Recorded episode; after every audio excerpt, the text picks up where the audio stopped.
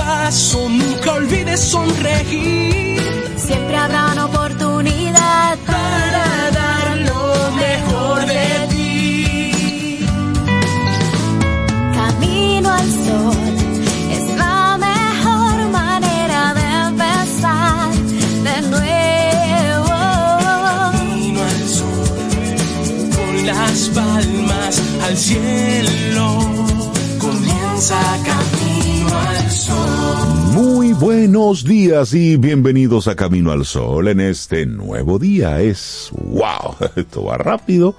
Estamos a 15 de febrero, es jueves. Buenos días, Cintia Ortiz, Sobeida Ramírez y a todos los que conectan con nosotros a través de cualquier rinconcito de este planeta y más allá.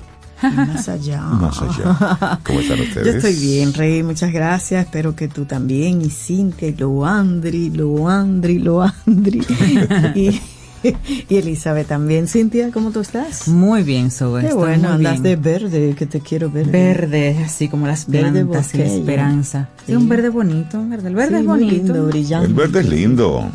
Depende del verde. Como color de la naturaleza. sí. Así es bonito. Si le vamos por ese lado romántico. Exactamente. Sí, sí, sí. Dice, no, pero que el verde es verde. A veces tú vas al campo, vas a zonas rurales y tú encuentras 50 tonos de verde. Pero Solamente tienes que ir al bosque o a una zona. Eso es Lo que pasa es que en época de política eh, eh, hay que tener un cuidado con los colores. Ah, y además ya estamos cerrando un periodo. Pero ahí hay problemas, Rey, porque ahí están casi todos los colores. Sí. Está el azul, está el blanco. en vez de decir que me gusta el, verde, voy a decir que me gusta la naturaleza. A mí me gusta en el estos verde. días. Me gusta el verde. Me gusta la naturaleza. A mí también la naturaleza. También. Nuestros caminos son oyentes, ¿cómo estarán? ¿Cómo se sienten? Ya hay gente aquí despierta, saludando tempranito. Hey, buen día. Carlos Rodán, doctor Yaso, Neno, Milicen, esa gente aparece con nosotros, Carlos. Al doctor Yaso le mandamos un gran abrazo, qué bueno que siempre conecta con nosotros y felicitarle por esa labor de amor que siempre realiza con los más pequeños Ay, sí, y todo lo que en torno a su estructura ha ido desarrollando, llevarle alegría a los, a los pequeños, ir a contarle cuentos. Eso es una labor de amor sí, necesaria. Así que le mandamos un abrazo y, y comulgamos con eso. Eso, es, eso, es, algo bonito. Ay, sí. Qué sí, bueno. Qué Miren, bueno. entonces. Y es 15 de febrero ya. Eh, wow. ya. Porque enero estaba de su cuenta, pero febrero se puso en eso. Y rápido. Y hay varios, va, sí. Y hay varios uh -huh. días internacionales para, para observar en el día de hoy. Por ejemplo, es el Día Internacional del Niño con Cáncer. Una situación, uh -huh. bueno, que no debería ser, pero bueno. 15 de febrero se conmemora Día Internacional del Niño con Cáncer, una fecha proclamada en Luxemburgo gracias a la Organización Internacional de Cáncer Infantil. También se denomina Día Internacional de Lucha contra el Cáncer Infantil. Y el objetivo es crear conciencia y sensibilizar a las personas sobre una enfermedad que lamentablemente afecta, afecta a muchos niños y a muchos jóvenes. También para ayudar a familias a que sus hijos tengan un diagnóstico oportuno y el debido tratamiento y que esto a su vez les brinde el derecho a la vida. Pero básicamente el cáncer infantil, ¿qué es?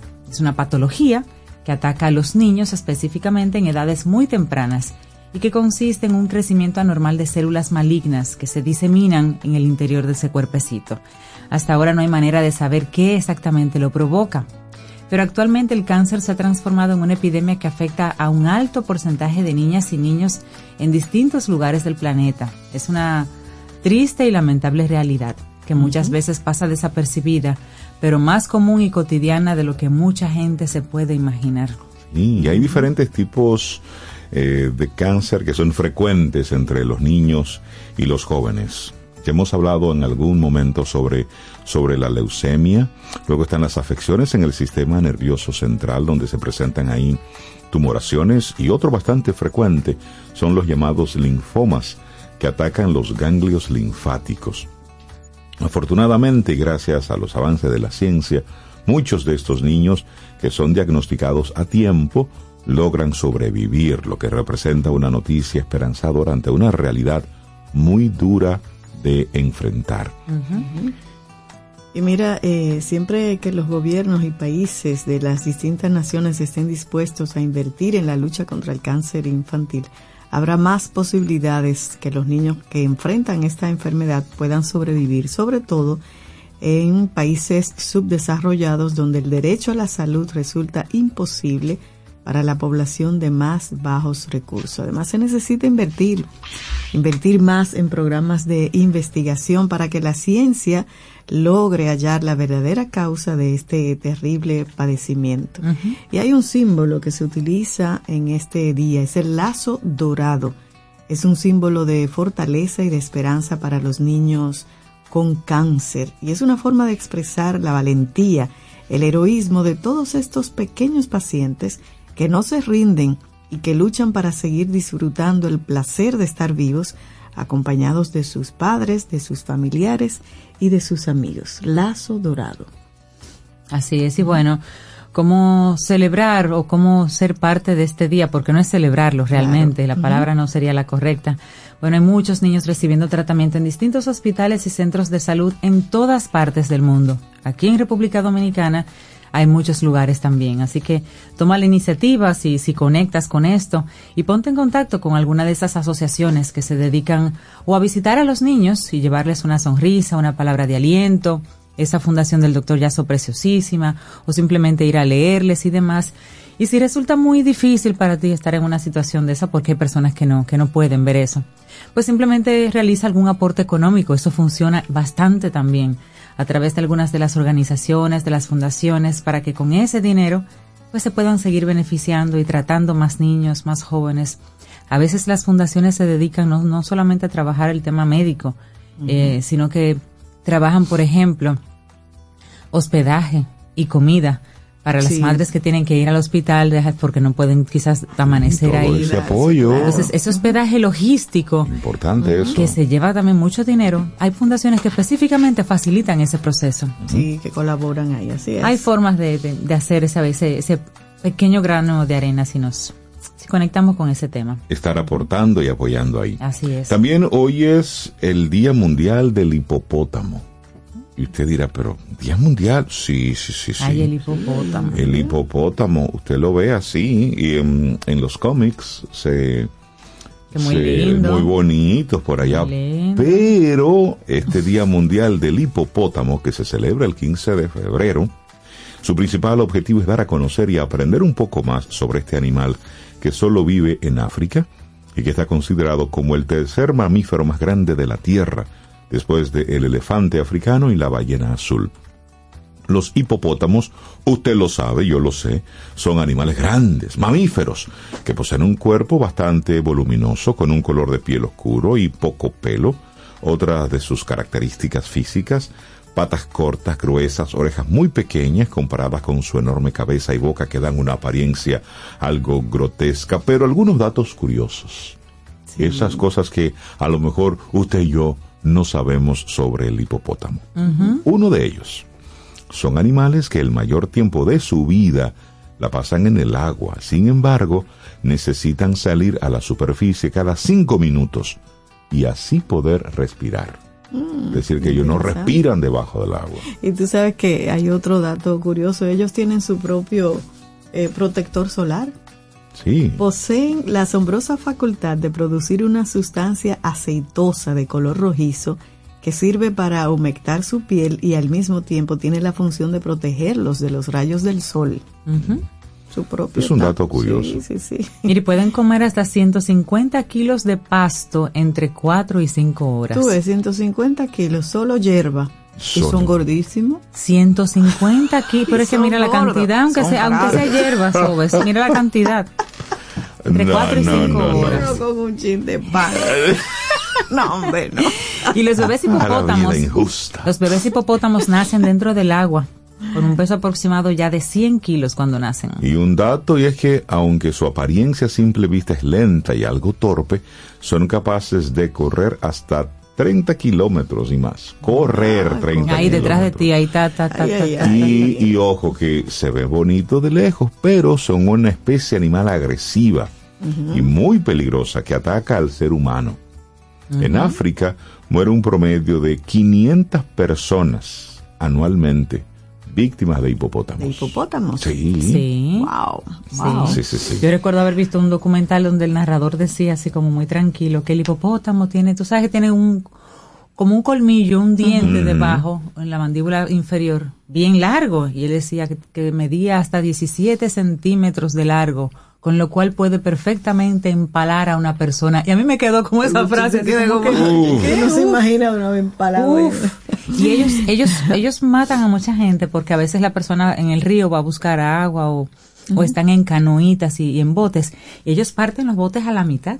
con la boca, crack. sí. a la mitad, wow. Póngase contento, aquí no tenemos hipopótamos, solo los que están en el zoológico. ¿Hay en el, en el zoológico nuestro, Sobe? Tienes mucho que no vas al zoológico. Mucho tiempo. Hay una película que se llama Estoy con los hipopótamos del 79, que es una especie de película documental. que habla de lo que sucede ahora mismo en el tráfico ilegal de los animales, incluyendo los hipopótamos. Y una película animada, por si quieres ver algo de, ellos, oh. Madagascar. Oh, Moto Moto. Madagascar. bueno, nuestra actitud camino al sol en el día de hoy, que aún no te la hemos compartido. El autocuidado es como te demuestras a ti mismo que te importas. Sí. Importantísimo, todo es de uno que sale. Así es. Y yo siempre digo cuando se habla de autocuidado, de darse uno mismo, que no tiene nada que ver con egoísmo. No, para nada. No, para nada, para nada. Eso es autoestima. Bueno aclararlo. Sí. sí, no es egoísmo. El autocuidado es como te demuestras a ti mismo que te importas. Esa es nuestra actitud, nuestra intención camino al sol. Saludos a Loandri, que ya entendió mi, el llamado de Loandri. arrancamos con música. Así es. Bueno, y arrancamos con, con un tema que aquí en cabina gusta mucho. A mí me encanta, Rey, a Cintia, y es... ahí, ¿cómo se llama? Wild My Guitar. Eso. gently Whips. Eso suena bien para iniciar aquí. Lindo día.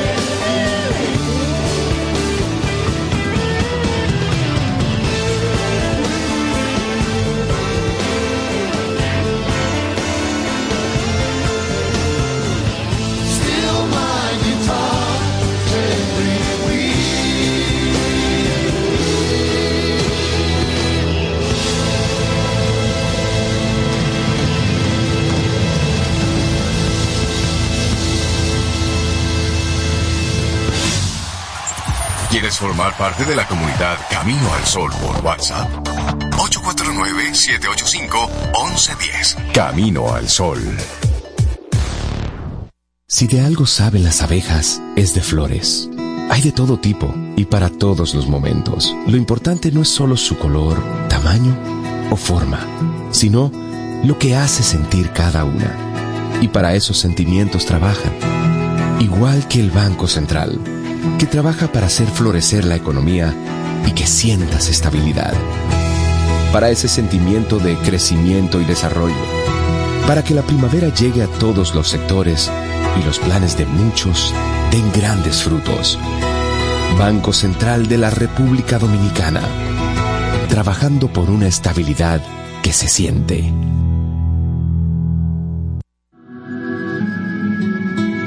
Siente y disfruta de la vida. La vida. Camino al sol. Camino al sol. Jugosas, sabrosas, tiernas y frescas. Así describen nuestras carnes en Supermercados Nacional. Detrás de un gran producto siempre hay una gran historia. Nos unimos a decenas de productores locales que crían con orgullo el mejor ganado dominicano, pasando por la más moderna planta procesadora del Caribe con procesos naturales, cuidando el más mínimo detalle para que cada corte llegue a nuestras tiendas con la calidad única que nos caracteriza, porque lo que hacemos detrás de cada corte hace la gran diferencia. Supermercados Nacional. Tomémonos un café. Disfrutemos nuestra mañana con Rey, Cintia, Soveida, en camino al sol. Los titulares del día, en camino al sol.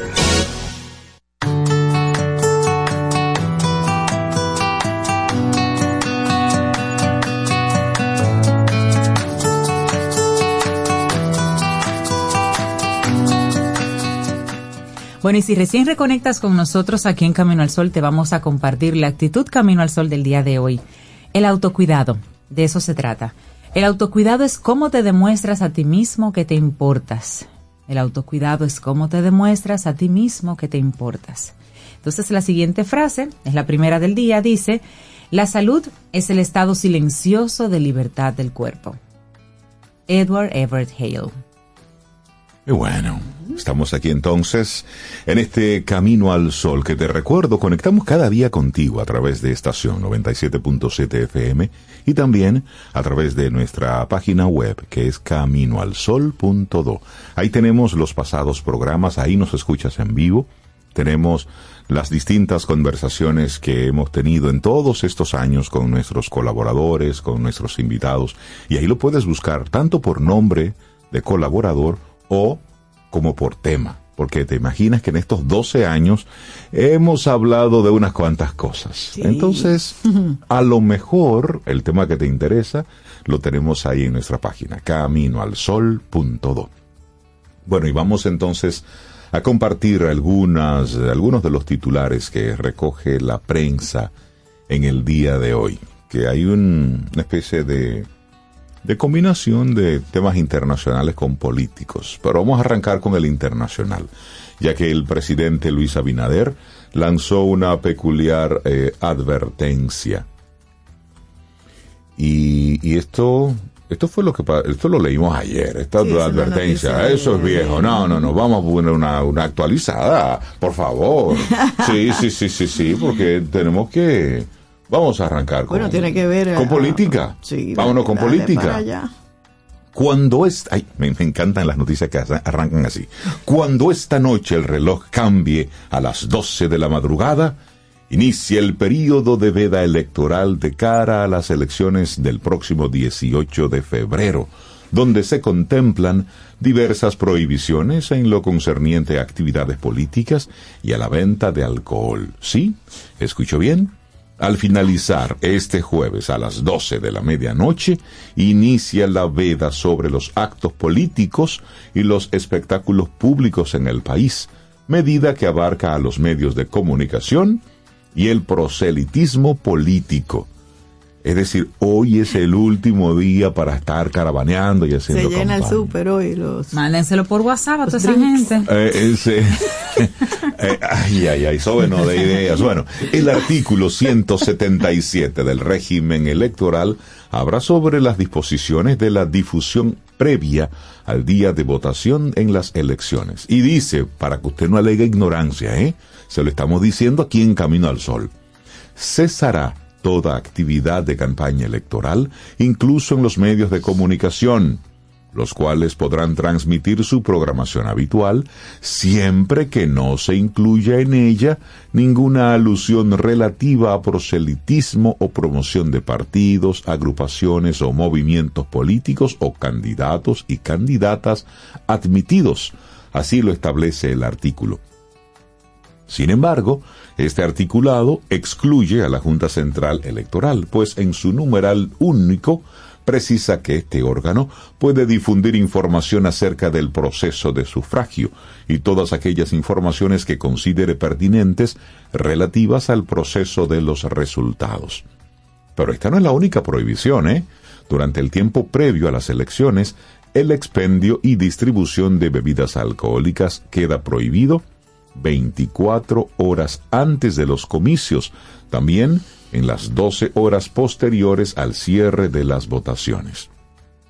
¿Se está, está escuchando bien? Calcule bien. Calcule bien. Entonces, al respecto, la Junta emitió un comunicado donde estableció que desde las 7 de la mañana del sábado 17 de febrero de este 2024 queda prohibido la venta y distribución de bebidas alcohólicas hasta las 5 de la mañana del lunes 19 de febrero, es decir, 12 horas después de terminada la votación. De esta disposición se exceptúan los hoteles que se encuentran ubicados en las zonas turísticas y en otras localidades del país donde, por supuesto, allí están tomando piña colada. Sí. Y no están en, en Y no van a sintonía. votar. no, eso no. es de- tengo- Pero ya saben, ¿eh? sí. Esperamos que los medios de comunicación respeten eso, del tema de, de la campaña y sobre todo los partidos políticos. Que ya hoy sea el último día de este caravaneo. durar y unas horitas sin tomar alcohol. Por supuesto, Vaya a y- votar consciente. Y sano, los políticos también sí. sin el caravaneo. Y por ojalá favor. que las, las tarjetas estas que utilizan el día de las votaciones, delegados. los delegados, sea lo más pequeñita posible, porque ellos son como una especie de valla andante. Sí. Entonces no Sí. estamos haciendo campaña, Pero no, pero sí. tienen- Letrerazo. Pero sí. Letrerazo. Así es. Bueno, en otra información, en enero de este año, en los hospitales de la red pública del país se realizaron 8.611 partos, de los cuales 5.554 se registraron en madres dominicanas para un 64% y 3.048 corresponden a madres de nacionalidad haitiana para el 35.4% de los mismos. Esto representa un 1.7% menos de partos en población haitiana con relación a los registrados el año pasado en el mismo periodo, cuando se notificaron 3.915 equivalentes al 36%. Y esto de acuerdo a los registros del Servicio Nacional de Salud. Los mayores porcentajes de partos en madres haitianas en el mes de enero de este año los registraron los hospitales ubicados en las áreas fronterizas, como el General Melenciano en Independencia, con el 94.1% del total atendidos, mientras el porcentaje general de la provincia es de 64.4%. Le siguen Pedernales, luego de Jabón y así toda esa zona fronteriza. Pues lo que les voy a contar parece una película, pero no es una película. Ajá. Eso pasó aquí, en una torre de la Esperilla, señores. Sí. Ese asalto. Bueno, la policía investiga asalto en la torre de la Esperilla donde buscaban a unos chinos. Trata de localizar asaltantes y las cámaras de vigilancia de la torre grabaron su llegada. No fue un asalto común. Varios hombres penetraron como un residente más a una torre y a punta de pistola robaron en dos apartamentos. Esa fue la noticia de ayer. La policía investiga el asalto a la torre Nicole 9 del sector La Esperilla, perpetrado en la madrugada de este miércoles 14 por ladrones que amordazaron al personal de seguridad del edificio. Esa fue la madrugada de, de 13 para el 14, esa madu- antes de que amaneciera el 14. Ese hecho sucedió y estamos trabajando en la identificación y en la localización de los responsables, dijo una parte de la policía. La administración del edificio, ubicada en el Distrito Nacional, explicó en un comunicado por diferentes vías a medios de comunicación que los asaltantes entraron al edificio, oigan esto, a las 3.45 de la madrugada en un vehículo marca Hyundai Tucson blanco con placa no identificada e ingresaron de forma directa con acceso al portón usando su propio control. Ellos entraron. Tenían un control. Una vez dentro del parqueo y ya estacionados, los delincuentes amordazaron al seguridad y al personal del lobby a punta de pistola mientras les preguntaban por los chinos y que en cuál apartamento vivían los chinos.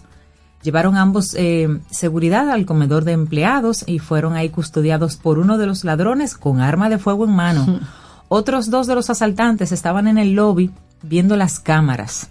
La administración compartió fotografía y videos tomadas de las cámaras del parqueo y de los pasillos de las áreas por las que entraron los asaltantes a los apartamentos. También se observan que los eh, maniataron a las personas de seguridad con racks, abrazaderas para impedir que se liberaran. Ah, pero fue una y ellos utilizaron gorras, pasamontañas. De sí, de película. La película dan idea, yo siempre lo he dicho. Gorras, pasamontañas, guantes para no dejar huellas, patas de cabra para donde rompieron las cerraduras. Entonces ellos accedieron por el ascensor a uno de los apartamentos, el 805. Ahí entraron por la ventana del área de lavado y robaron pertenencias a punta de pistola y todo esto mientras preguntaban por uno chino. Fue como que ya estamos aquí, vamos a robar, pero seguimos buscando los chinos. Mm. Y luego entraron al apartamento 905 por la escalera de emergencia también y por la ventana del área de lavado, que es un área que van a tener que mirar en ese edificio porque por ahí parece que, es fácil entrar. Y también sustrayeron varias pertenencias de valor a punta de pistola también. Y seguían insistiendo en obtener información de esos chinos. Bajaron por el ascensor, salieron de la torre utilizando el mismo control para abrir el portón. Si ellos fueron, llegaron, hicieron lo que hicieron y se fueron tranquilamente por ahí. Como tú comprenderás, el ambiente del día en ese edificio estaba tenso. Claro. La administración no estaba disponible para responder preguntas. Los dueños de los apartamentos que robaron no estaban disponibles porque todo eso estaba.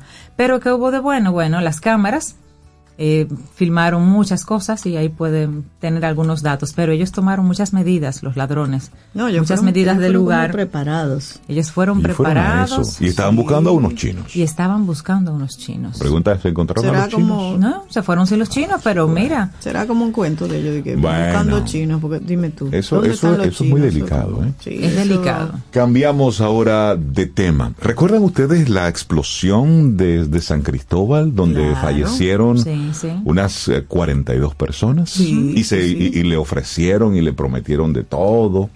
bueno, pues miren, representantes legales de 17 de los afectados de la explosión del pasado 14 de agosto, cobró la, la que cobró, como les decía, la vida de 42 personas, demandaron por daños y perjuicios al ayuntamiento municipal y a su alcalde, José Bienvenido Montaz, al Ministerio de Obras Públicas y Comunicaciones, y a su ministro de Ligne Ascensión y a la empresa Consorcio Rilco y Asociados.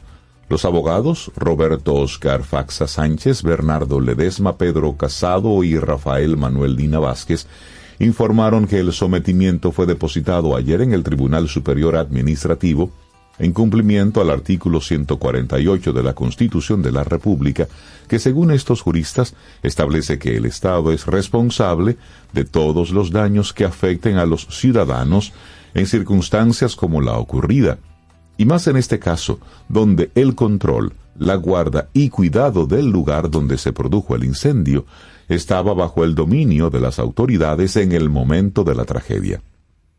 Afirmaron que es la primera vez que en el país se hace este tipo de demanda judicial, lo que representa un hecho sin precedente.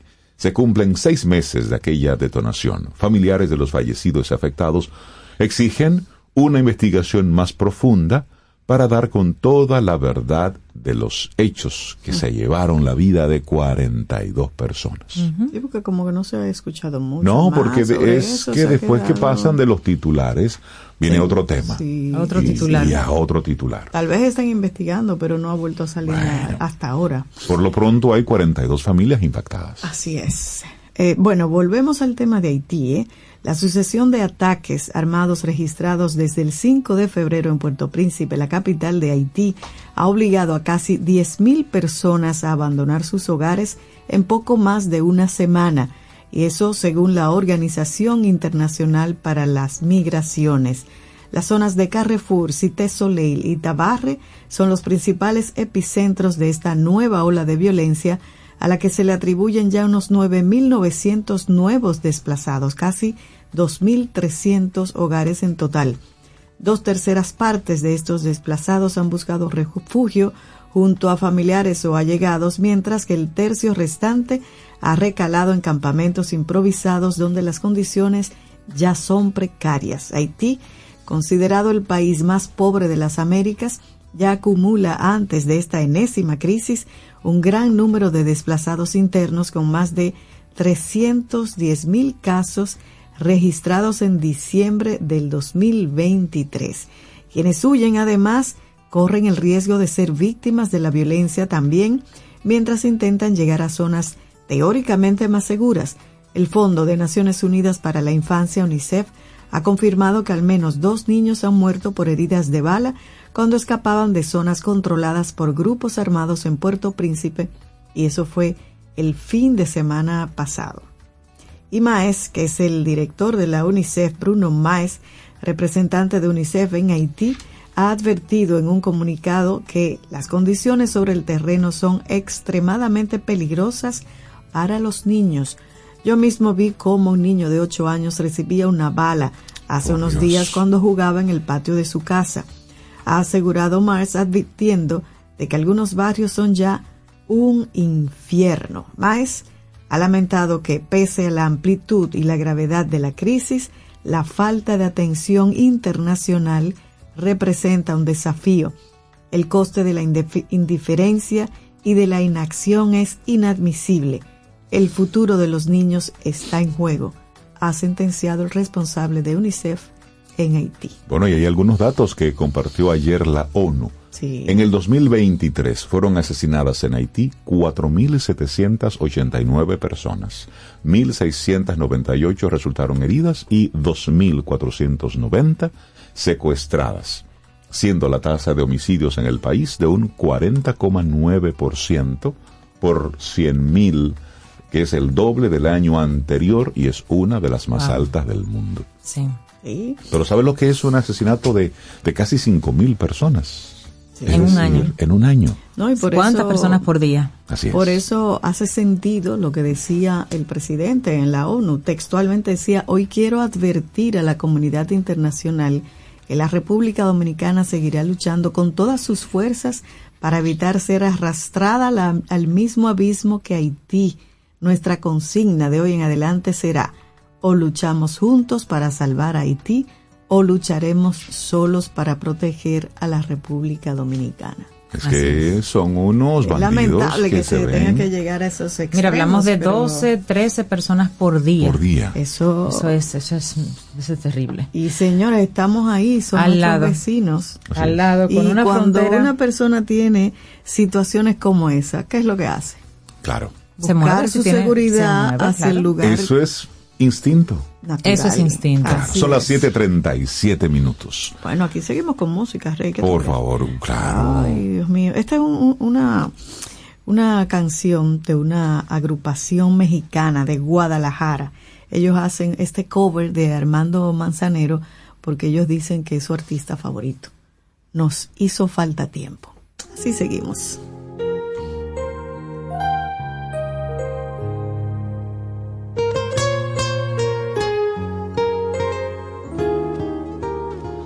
Nos hizo falta tiempo, nos comimos al tiempo. El pan que un día amasamos, aquel vino que probamos, se fue de nuestras manos.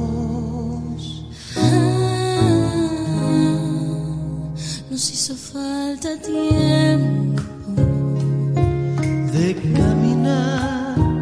de caminar